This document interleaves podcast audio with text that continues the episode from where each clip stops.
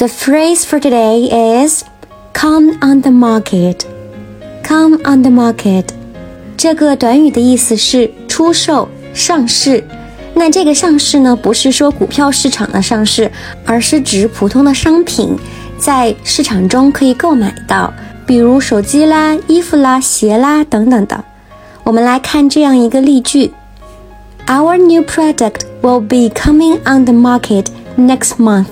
意思是说，我们的新产品将于下个月上市。你们学会了吗？关注谢瑞国际商学院，一起学习商务英语哦。